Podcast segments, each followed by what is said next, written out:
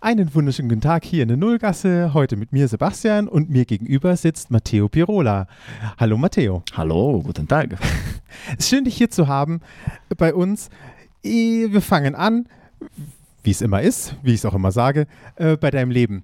Matteo, erzähl, wo bist du aufgewachsen? Äh, wo bist du geboren? Wo bist du aufgewachsen? So die ersten 10, 15 Jahre.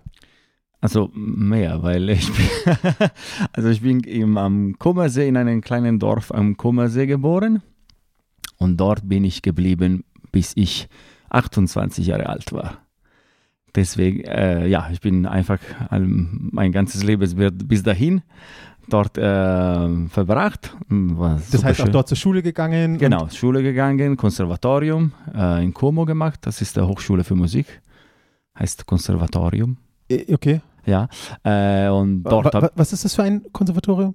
Also, äh, Hochschule, das wäre wie, die Universität. wie heißt das? Wie heißt das, meine ich? Conservatorio di Como. Ah, okay. Ja, ja, das, so heißt es. Und äh, Giuseppe Verdi natürlich, weil alles auch wieder in Italien heißt Giuseppe Verdi.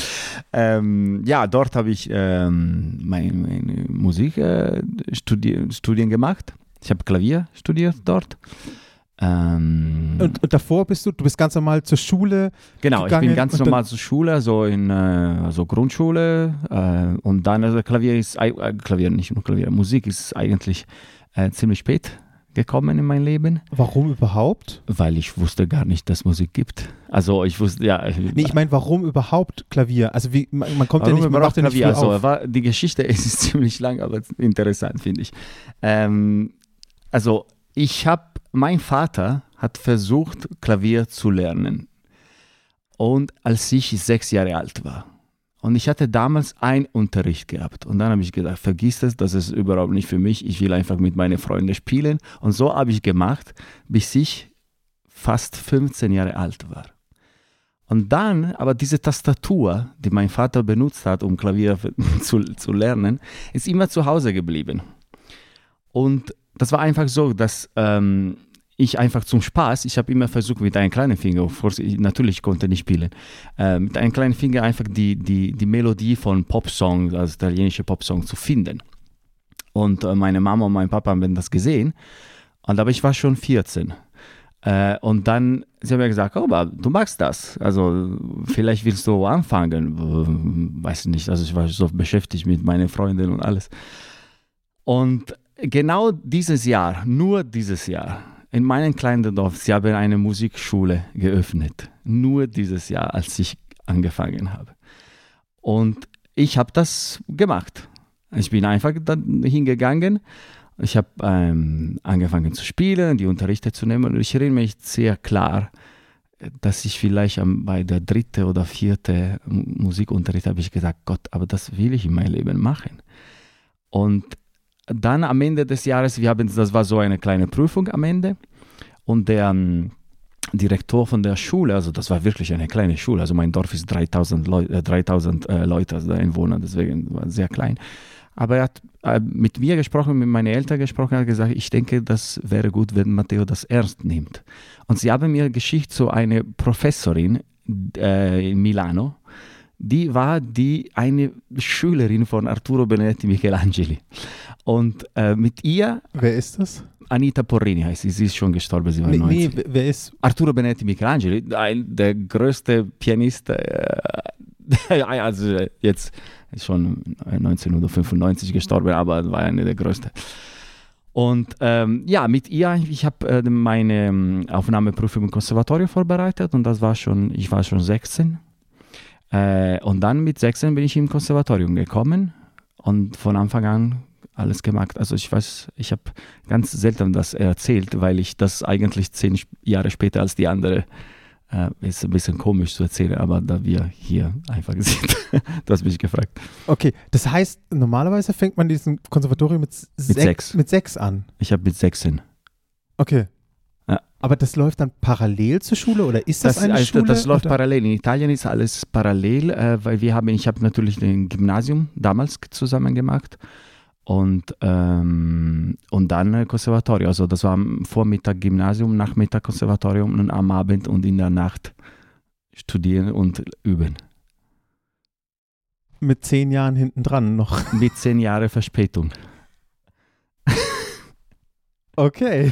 Und dann ist das eigentlich mein ganzes Leben geendet, weil äh, ich war vorher, vor Musik kam in mein Leben, eigentlich, äh, wenn ich sagen darf, also ziemlich schlecht in der Schule. Ich wollte gar nichts studieren, ich wollte einfach einen Beruf machen. Und dann die Musik ist gekommen und ich alles, ich habe alles im Gymnasium äh, studiert wegen der Musik. Also weil äh, ich erinnere mich ganz klar, es gab diese Moment, ich hatte CD von klassischer Musik zu Hause, weil mein Vater hat immer die Musik gehört. Und ich habe zum ersten Mal die Eroica, die dritte Sinfonie von Beethoven gehört. Und da in der CD natürlich, es gibt immer diese Booklet, diese Heft, kleines Heft, wo ein bisschen die musikalische Hintergrund erzählt wird. Und da stand natürlich, dass die Eroica würde von, Napole von Beethoven wegen Napoleone, bla bla bla, diese und ich, natürlich, ich habe Napoleon schon gehört in meinem Leben, aber ich wusste nicht, was er gemacht hat. Und da habe ich verstanden, Moment, um diese Musik zu verstehen, muss ich unbedingt wissen, wer er war und was Napoleon gemacht hat. Und dadurch habe ich alles in der Schule studiert. Also, und da von Anfang an hat mein Leben komplett geändert, weil ich war plötzlich auch gut in der Schule. Ich habe studiert.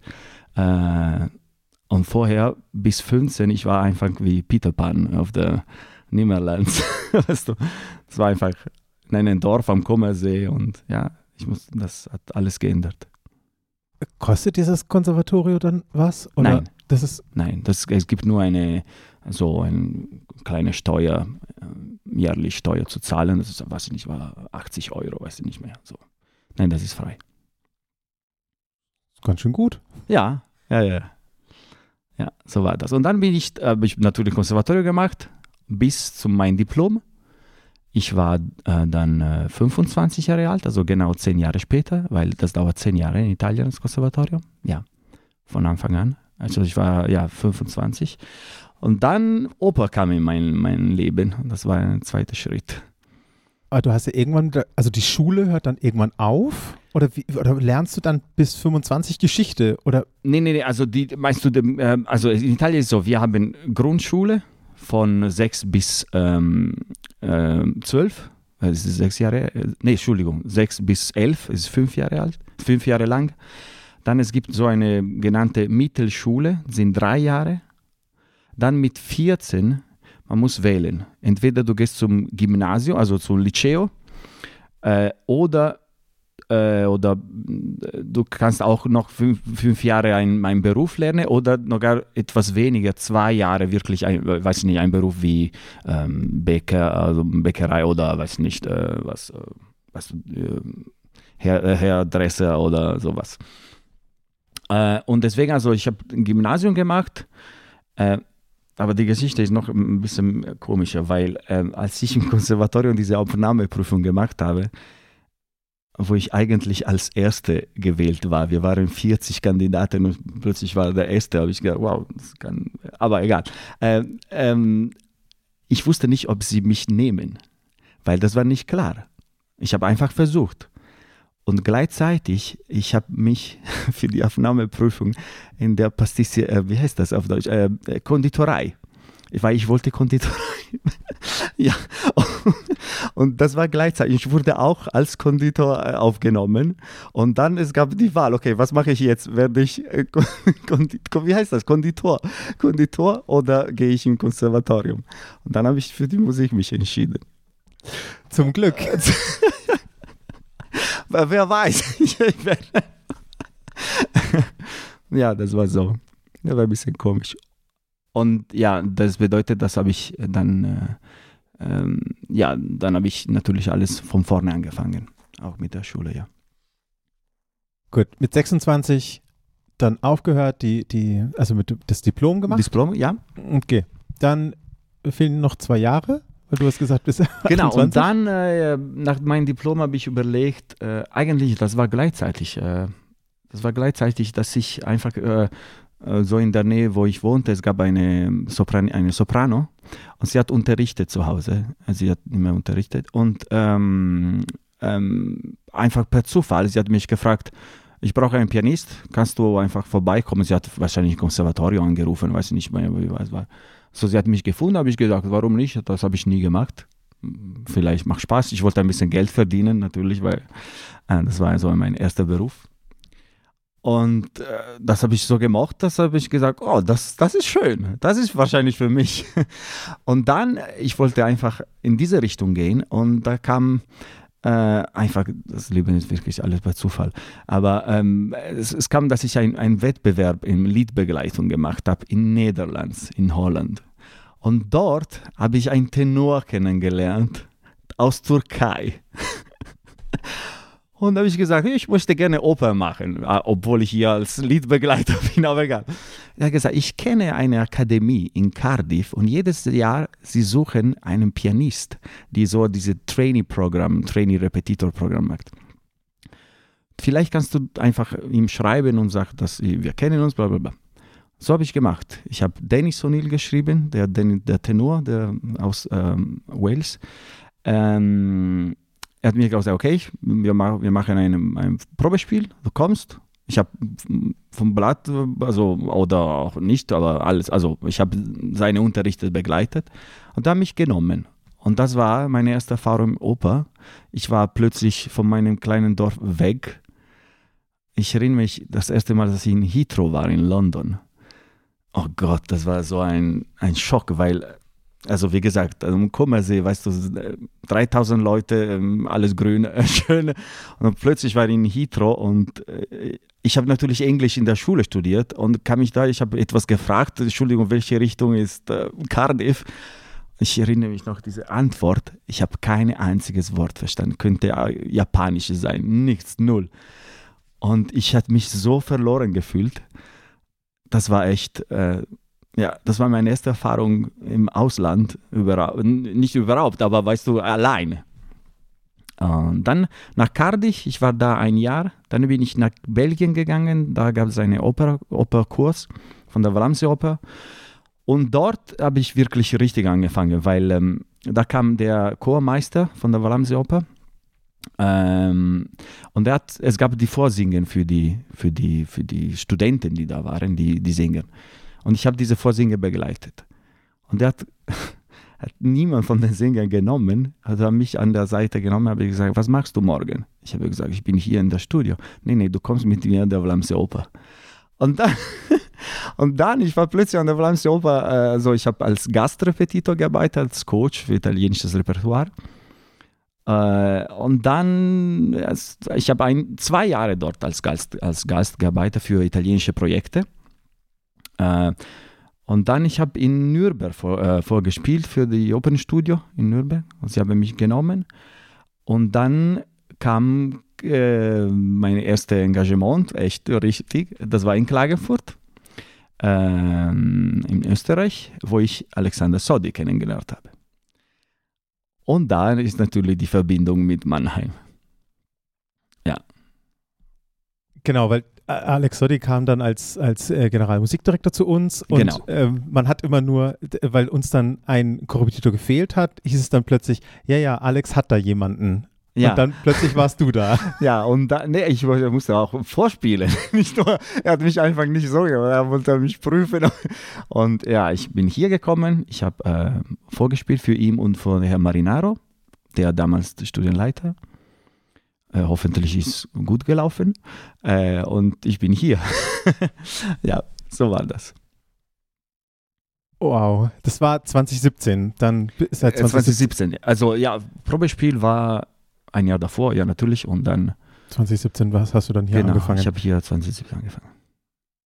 Okay, jetzt hast du schon ein bisschen was er erzählt. Du bist Korrepetitor. Also Korrepetitor, ja. Genau, als Solo-Korrepetitor, glaube ich, heißt es dann in... in ja, im äh, Vertrag steht Solo-Korrepetitor. Was ist das? Solo-Repetitor eigentlich. Ja. Äh, das bedeutet, dass wir mit Solisten arbeiten. Dass die mit, mit, mit Solisten, also dass wir zuständig für die Einstudierung der Solisten, also die, die singen. Und ähm, ja, und dann natürlich die szenische Probe zu spielen und äh, alles möglich. Das heißt, also was kannst du ganz kurz erklären, was, was bedeutet einstudieren? Weil ihren Text können sie ja eigentlich von alleine und die Noten stehen ja auch in der, in der Partitur drin.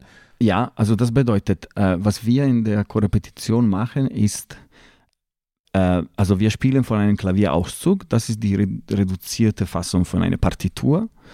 Äh, und plus natürlich, wir müssen auch die andere Partie singen, damit die Sänger sich orientieren können.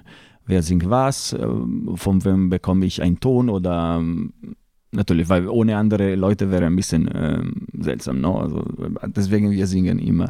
Also obwohl äh, ich sehr schrecklich singe, aber versuche jetzt zu singen. ähm, äh, genau. Und, ähm, und dann natürlich, man muss zuerst einen Überblick geben, wie im Orchester, äh, was im Orchester gespielt wird, weil ein Sänger lernt die Töne, aber vielleicht braucht er braucht auch natürlich äh, woher kommen diese Töne? Vom, äh, besonders bei den modernen Stücken, weiß ich nicht, es gibt einen Akkord, okay, du kannst deinen Ton hier finden oder da oder aber nicht nur das. Und dann es gibt natürlich, wenn die den Text schon können, die Musik gelernt haben, sie können, äh, es, gibt, es geht noch tiefer. Wir gehen in Stil, Sprache, ähm, natürlich als Ital gebürtiger Italiener, ich bin äh, mehr für das italienische, äh, italienisches Repertoire ähm, zuständig oder ja, äh, geeignet. Und ähm, ja, Sprache, Stil, Legato und wenn wir auch ein bisschen äh, dürfen oder die Sänger uns äh, lassen, auch in, nicht Technik, aber wir sind die Ohren von unseren Sängern, weil natürlich ein Sänger singt, aber es ist sehr schwer zu schätzen oder zu verstehen, dass sie, was sie innen machen, hat eine Wirkung draußen. Und dieser Dialog zwischen uns ist, finde ich, sehr wichtig, weil ein Sänger spürt körperlich, was er macht, aber wir sind die Ohren von was sie machen und wir, wir, immer, wir überprüfen immer, ob was sie sich wünschen, kommt als Ergebnis auch für uns. Das hat ganz viel auch mit Vertrauen wahrscheinlich zu tun, ja. oder? Ja, viel. Und ist es schwer, also wenn du jetzt, du hast, wir haben ein ziemlich großes Ensemble hier, mhm. ähm, wenn du, hast du immer dieselben Leute oder machst du mit dem ganzen Ensemble? Mit, mit, wir machen mit dem ganzen Ensemble. Also du, nicht, also dass ihr alles. Also wir, wir Repetitoren, ja. wir, wir, wir, ja, wir einstudieren. Das, also die Sache ist so, äh, mit der Studienleiter, wir teilen am Anfang des Jahres äh, die Oper. Also wir, sieben, wir sind sechs Repetitoren plus äh, der Studienleiter, also sieben Pianisten. Und mit ihm wir teilen, äh, wer spielt was. Natürlich, äh, wir, ein, wir studieren die, äh, das Repertoire mit den Sängern ein, die wir gewählt haben oder das mit dem Studienleiter ähm, ausgemacht wird. Aber es kann auch sein, dass du ein Stück einfach, weil äh, jemand braucht eine Korrepetition für ein Stück, die du nicht spielst und du musst das trotzdem machen, natürlich. Und ähm, ja, so ist es.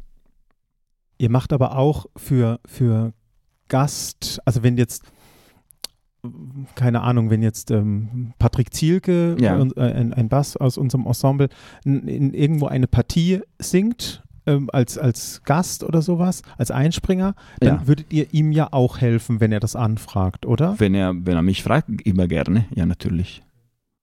Und äh, Klavier, also bei, bei Klavierproben spielen, macht ihr, macht ihr auch? Ja, ja, wir, wir, wir spielen eigentlich bei der szenischen Probe wir spielen immer ähm, das Orchester. Weil das Orchester kommt ganz am Ende, weil das ist ein paralleler Prozess. Also, äh, das Orchester probt ähm, mit dem Dirigent und äh, bei der szenischen Probe in dem Moment gibt es einen Assistent, der alles weiß, was der Dirigent macht. Deswegen ja, muss er nachmachen. Und wir sind da, um das Orchester zu ersetzen. Obwohl, nicht bei, also nur mit einem Klavier das ganze Orchester zu ersetzen, ist schon krass, aber ja. Wobei man sagen muss, manchmal klingt es besser mit Klavier als mit ganzem Orchester. nicht, nicht immer. Aber ja, ähm, so ist das. Und wir, wir spielen ähm, unter Dirigat und wir begleiten die, die szenische Probe. Ähm, das ist auch wichtig und, und gleichzeitig, wir müssen aber auch die, die Sänger unterstützen. No? Zum Beispiel, wenn sie, weiß nicht, weil natürlich sie sind sehr beschäftigt mit der, mit der, der szenische äh, Bewegungen äh, zu lernen und alles. Und wir, muss, wir müssen immer dabei sein, damit sie einfach die Details, die wir bei der Korrepetition äh, gesprochen haben oder mit dem Dirigent äh, was gesprochen sind, äh, die einfach dranbleiben. Weil natürlich man gewöhnt sich schnell zum andere Dinge. Ne? Und das ist eigentlich auch unsere Aufgabe.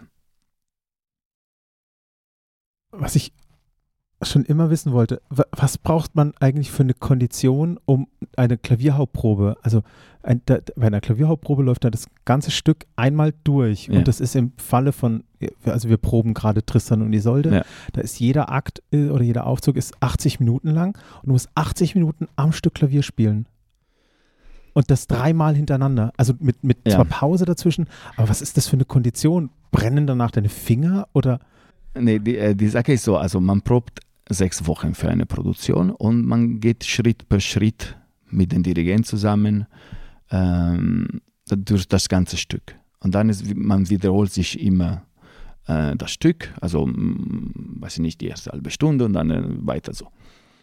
Dann eigentlich theoretisch bei der Klavierprobe, äh, man kommt, dass du wirklich alles weißt, was der Dirigent macht. Aber es kann auch passieren, dass du musst vielleicht äh, etwas später einspringen. Das ist natürlich super schwer.